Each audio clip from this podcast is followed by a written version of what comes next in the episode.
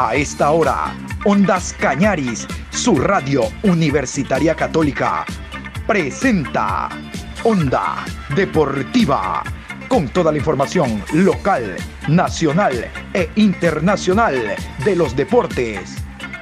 Comenzamos.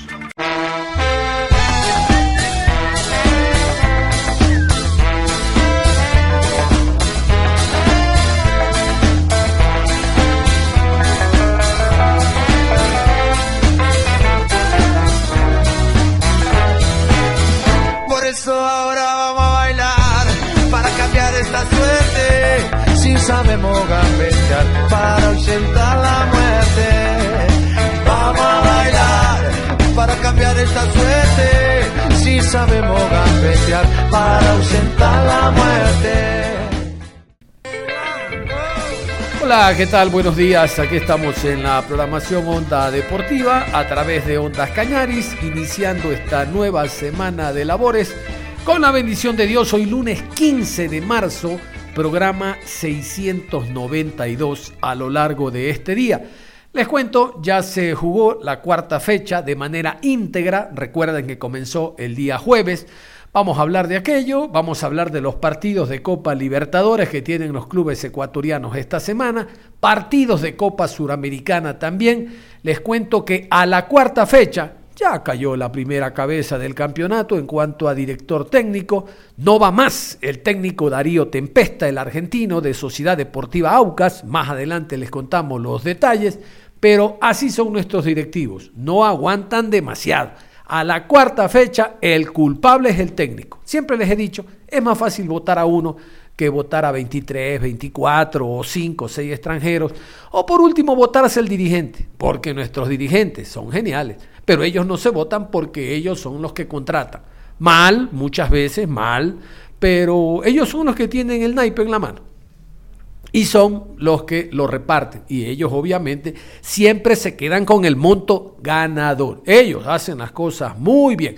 Cuarta fecha entonces, técnico eh, de Sociedad Deportiva Aucas no va más. Hay uno que está listo, ya les cuento, está listo también para echarlo pero creo que los dirigentes, estos sí tienen sangre en la cara y no lo echan porque ellos son los primeros culpables. Les digo, el Centro Deportivo Olmedo. Todavía no pueden habilitar a todos los jugadores, todavía no pueden inscribir ni tener las credenciales de los jugadores eh, extranjeros y ecuatorianos porque no hay un sustento para respaldar la inversión del equipo este año. Por lo tanto, el equipo juega como un recién ascendido, juega como un equipo de primera vez. Y ahí Troviani está, tratando de hacer maravillas para mantener el equipo en primera. Pero bueno, vamos en orden. Vamos a, continuación con los resultados de esta cuarta fecha que se jugó entre jueves, viernes, sábado y domingo. Cuarta fecha de la Liga Pro a continuación. Macará 1, Emelec 1. Deportivo Cuenca y Liga de Quito empatan a 2.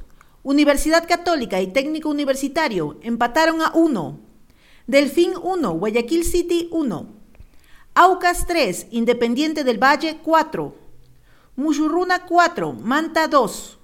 9 de octubre 2, Olmedo 0. Barcelona 2, Orense 0 tuvo una particularidad esta cuarta fecha, eh, se marcaron 27 puntos, la particularidad es que los cuatro primeros partidos terminaron en empate, recién se rompió, recién llegó el desequilibrio en el partido del día sábado en horas de la noche, cuando Sociedad Deportiva Aucas como local cayó 3 a 4 ante Independiente del Valle. Seguramente este fue el punto de quiebre para la salida del director técnico Darío Tempesta. Vamos a continuación con la tabla de posiciones. Así va al momento la tabla de posiciones, jugado cuatro fechas. En la primera casilla Barcelona con 12 puntos más 9. Segundo Emelec, 10 puntos más 5. Tercero, Liga de Quito, 8 puntos más 3.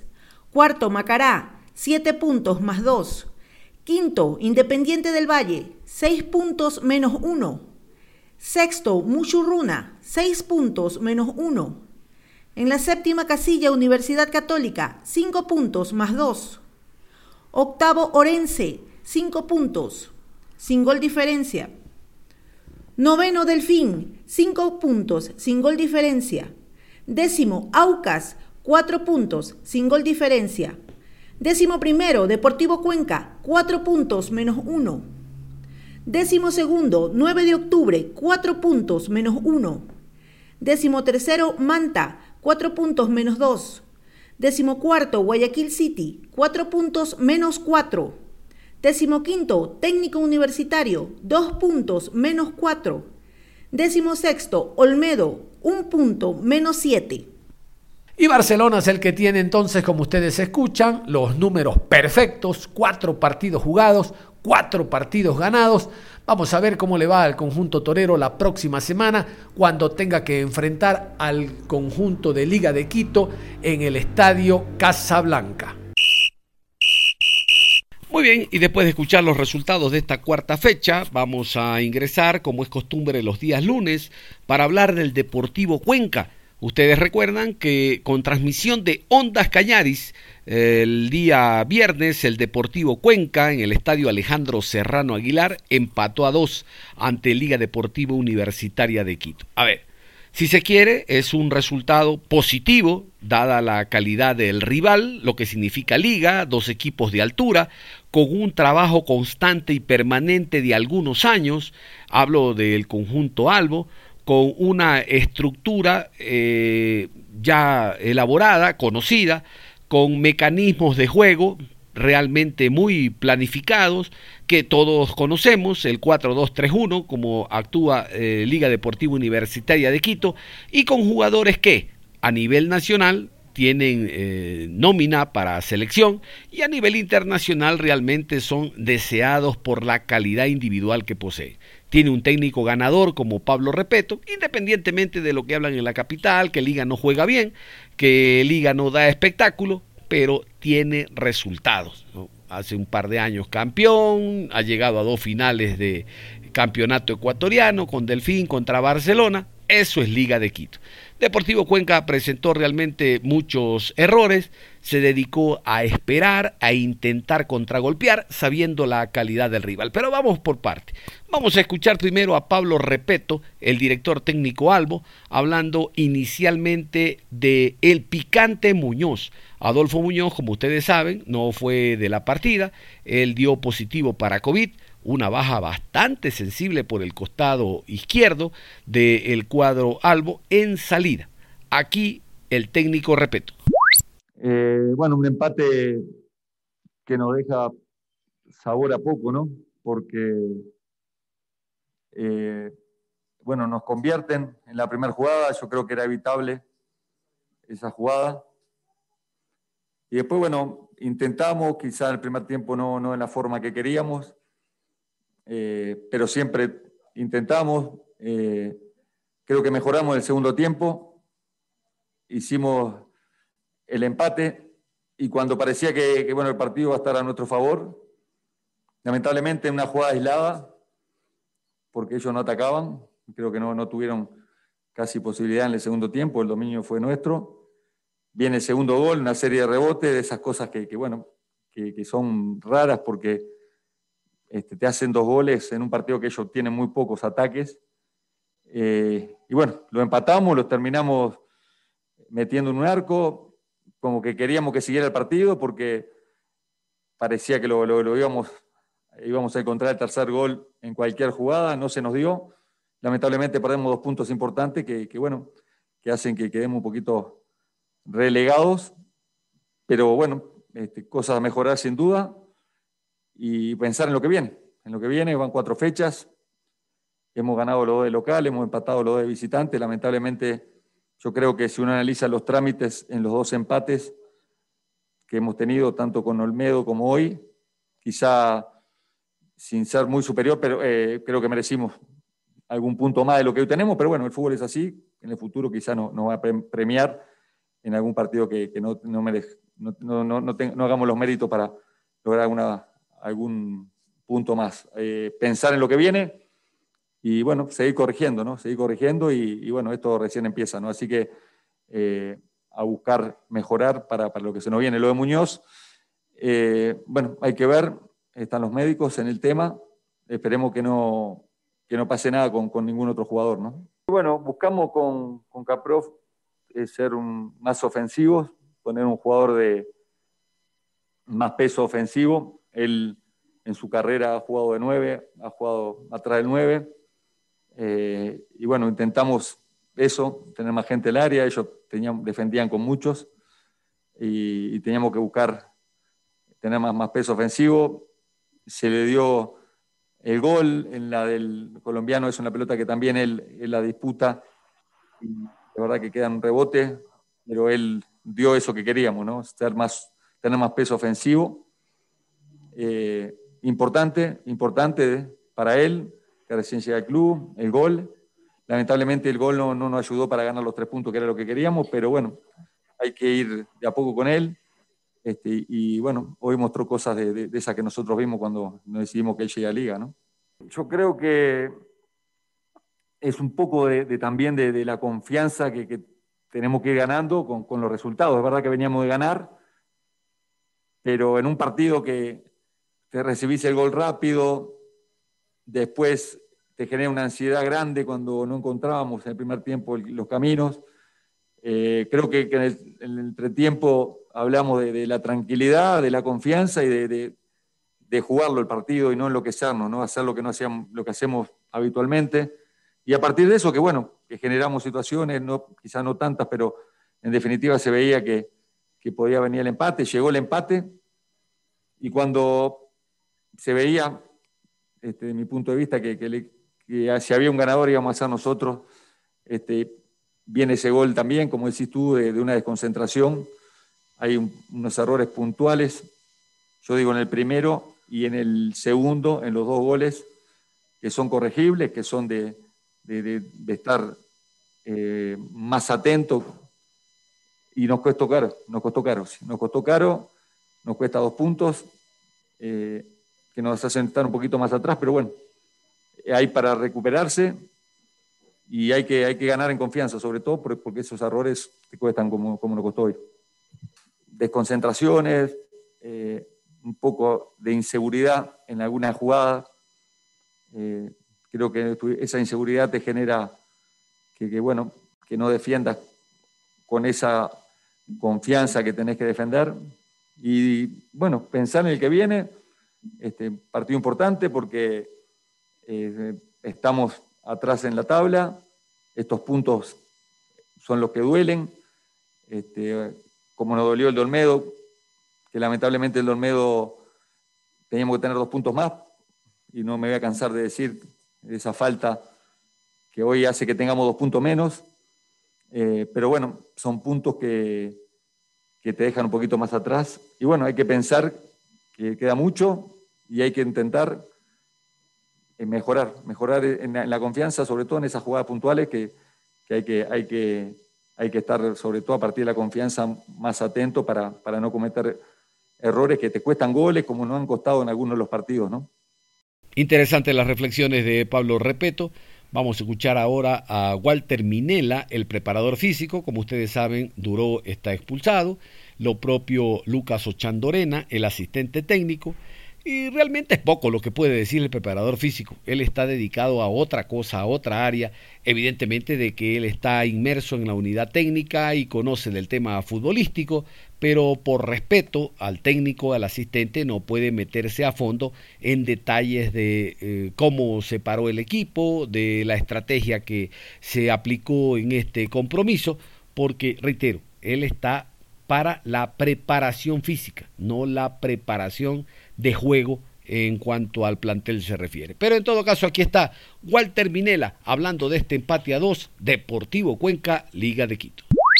Bueno, el análisis que hacemos con un rival de esta jerarquía es que fue el plan estratégico de Guillermo Duró fue excelente, le cortamos los circuitos de juegos, eh, no pudieron aprovechar la perlaza por un costado, que era el arma fuerte que tenían ellos. El trabajo de Federico Jordán me parece que es destacable y después con esta clase de equipo, con la jerarquía que tienen, que vienen trabajando hace 5 o 6 años, jugando cosas importantes, como Copa Libertadores, encontrarte con un jugador menos a los 22 minutos del segundo tiempo, me parece que el análisis que hacemos positivo, el desgaste de los jugadores, la entrega del equipo, eh, con 11 y después quedando jugando quedando con 10 jugadores, me parece que fue excelente. La verdad es que mi lugar como preparador físico del club, me siento orgulloso de mis jugadores, esa es la realidad. El equipo tenía un plan estratégico que era salir de contra, no era estar atrás, era cortar los circuitos de juego que tenía Liga, que son internos, o vuelvo a repetir, eh, el juego por fuera de Perlaza.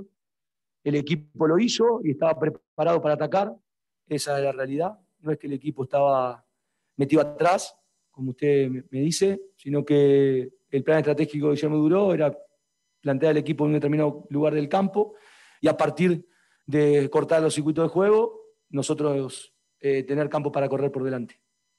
Con respecto a lo que me dice de Carlos, el plan estratégico, vuelvo a repetir, de Guillermo, era cortar los circuitos de juego de liga, tenía un juego interno más que interesante, no lo tuvieron en toda la noche, a mi entender, y a partir de, ese, de esa circunstancia de cortar los, los circuitos de juego de liga, aprovechaba velocidad, el uno contra uno que tenía Carlos Orejuela.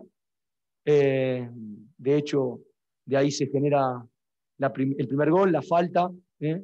Eh, Carlos jugando de espalda, yendo a correr al espacio, la diagonal de él. con respecto a tu primera pregunta. La segunda, creo que Anderson es un gran profesional que se ha dado cuenta de la circunstancia, porque vuelvo a repetir, se ha dado cuenta de que un equipo con esta envergadura, jugar 35, eh, 30 minutos con un jugador menos, eh, nos damos cuenta, él se ha dado cuenta de, la situación que, le tocó vivir. Lo que pasa que muchas veces los futbolistas están a, unas, a una cantidad de revoluciones que no se dan cuenta de la situación y, y bueno, nada más lindo que para un delantero que es marcar un gol. La verdad que él seguramente no se ha dado cuenta de que tenía amarilla. El plan estratégico del equipo era uno, el equipo lo llevó a cabo, lo hizo a la perfección, eh, es un equipo este en construcción. ¿sí? No olvidemos que nos enfrentamos con un equipo de una gran jerarquía, que viene de un proceso de cinco años, y nos encontramos con un plantel que tiene cinco partidos. Esa es la diferencia. Eh, el plan estratégico estaba más que claro y los futbolistas lo llevaron a cabo. Eh, y sobre todas las cosas, nosotros, y en este caso en lo particular, rescato la entrega, el sacrificio y la disciplina táctica que ha tenido el equipo a lo largo de los 95 minutos. Creo que nos tenemos que quedar con eso y sobre todo con el orgullo de saber que el equipo siempre fue para adelante, así y aún teniendo un jugador menos. Y repito, con un equipo de una jerarquía distinta. ¿sí? Eh, me parece que tenemos que quedarnos con eso y de lo personal, déjame decirte que me siento orgulloso del sacrificio y la entrega que tuvieron los jugadores. Federico Jordán, no quiero nombrar a ninguno que me olvide, pero sí me parece que, que la entrega de los futbolistas fue al 150%. Y vamos al partido, casualmente les decía al inicio que fue el punto de quiebre el que rompió los empates que venían de la mano en esta cuarta fecha del campeonato. El partido se jugó Pasadas las 20 horas en el estadio Gonzalo Pozo Ripalda, al sur de la ciudad capital, Sociedad Deportiva Aucas cayó 3 a 4 ante Independiente del Valle. Este Independiente del Valle que estaba mostrando un juego de menos a más después de perder ante Orenses, de perder ante el conjunto del Macará y luego comenzó comenzó a subir con Muchurruna sobre la hora ganándole 2 a 0 y ahora sí fue contundente eh, el nivel que mostró el conjunto de Paiva. No sé si ayudó a mitad de semana a haber enfrentado a Unión Española allá en Santiago, al margen que el partido se perdió. El, el resultado eh, fue un accidente porque el encuentro, como lo comentamos la semana anterior, fue muy favorable para el cuadro ecuatoriano. Les cuento, Anotó el jugador Jacob Murillo de penal, anotó el, el jugador Brian Montesinos, también de lanzamiento penal, hablo del jugador paraguayo, Pedro Vite, que es la nueva joya que tiene el cuadro de Independiente del Valle, y así es el fútbol, ante la salida de Moisés Caicedo, aparece este Pedro Vite para en la misma posición, en el mismo lugar, hacer un juego muy interesante, y el Cachorro Mera, también con pelota detenida a través de un tiro libre, anota. Me he centrado en el equipo de Independiente del Valle porque vamos a escuchar a Renato Paiva, el director técnico portugués, que habló después del partido sobre la victoria de su equipo. Aucas siempre juega de la misma manera. Es un gran equipo, está muy bien organizado, tiene un excelente entrenador y tiene excelentes jugadores. Y siempre sale por los partidos. No, no creo que porque hemos ganado y hemos hecho cuatro, cuatro goles, nos han facilitado o por la estrategia ha facilitado hacernos los goles. No, no creo. Hay mucho mérito de Independiente uh, porque interpretó la forma como Aucas defiende y la forma como Aucas ataca. Uh, mire que sufrimos tres goles y podemos decir problemas en defensa. Pues no lo creo, porque Aucas casi nos, nos generó una ocasión de gol, creo el, el cabezazo de, tu, de um, la Tuca, uh, poco más. Y los goles que hemos, que hemos sufrido son dos errores individuales y aún el primero de cosas que no hemos pedido para hacer, que era prohibido hacer con este equipo, porque juega muy de marcación individual, nos persigue por todo el campo y jugar ahí de primer hombre iba a ser complicado, como fue. Y, y después, segundo gol, un espacio muy grande porque la línea defensiva no interpretó muy bien el, el jugador que viene de atrás y el tercero, el error individual de Pacho que ha hecho un grandísimo partido. Por lo tanto, no hay aquí cuestiones defensivas, hay cuestiones individuales, errores individuales, pero me quedo con el orgullo de, de un equipo que ha llegado aquí, ha estado a ganar 4-1 en el campo de Aucas. Y qué difícil es hacer esto aquí, qué difícil.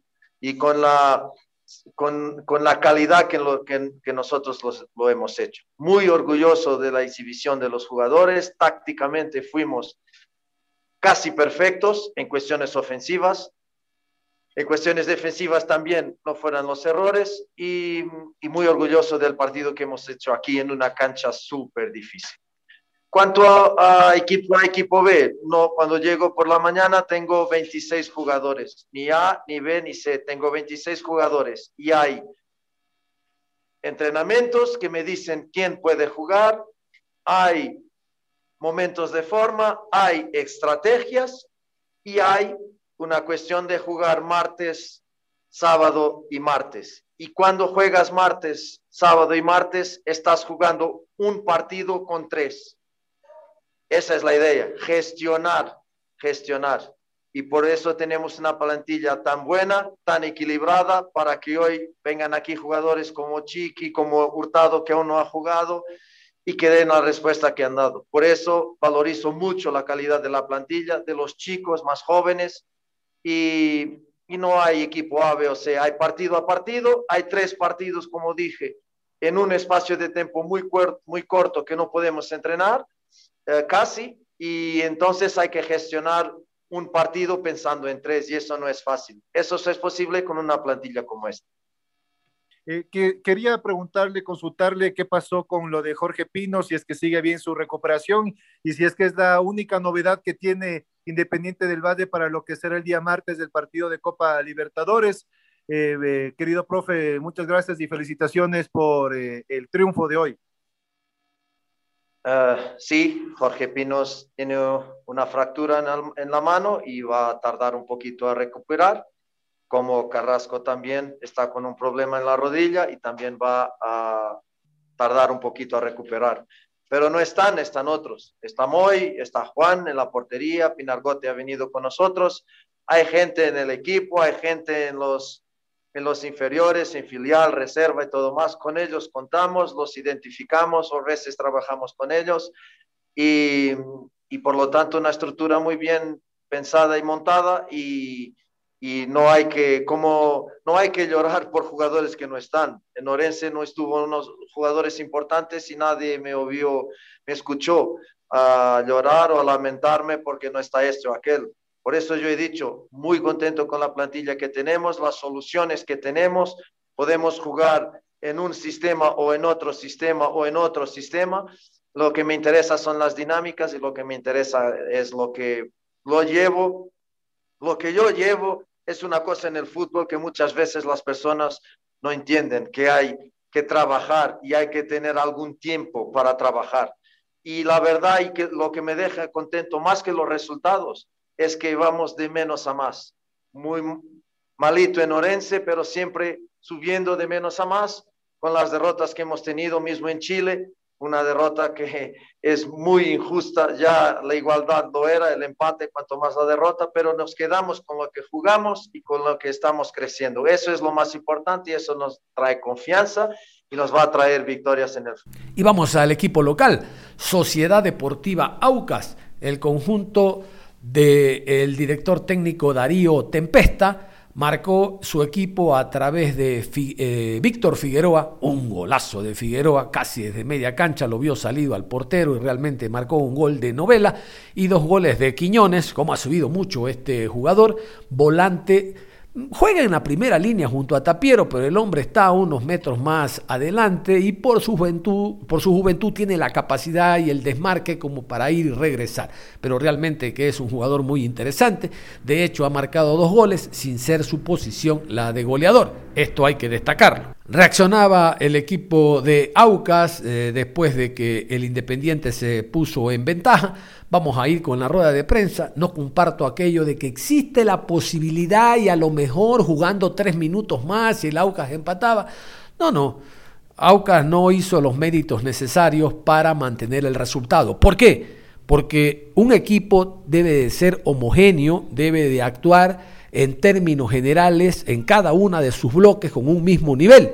El equipo de Aucas mostró ser uno de medio campo hacia adelante y otro en defensa. En defensa se cometieron muchos errores. De medio campo hacia adelante es un equipo vertical, es un equipo con fútbol moderno, pero lamentablemente los errores que se cometen en la parte de atrás, primero con el segundo arquero que tuvo que salir por lesión, Johan Lara, y después ingresó el tercer arquero del Aucas. Ustedes recuerdan que Frascarelli está expulsado, que recién puede actuar la próxima semana. Con presencia de Ondas Cañaris, vamos a la última rueda de prensa que dio Darío Tempesta, pero Ondas Cañaris estuvo ahí.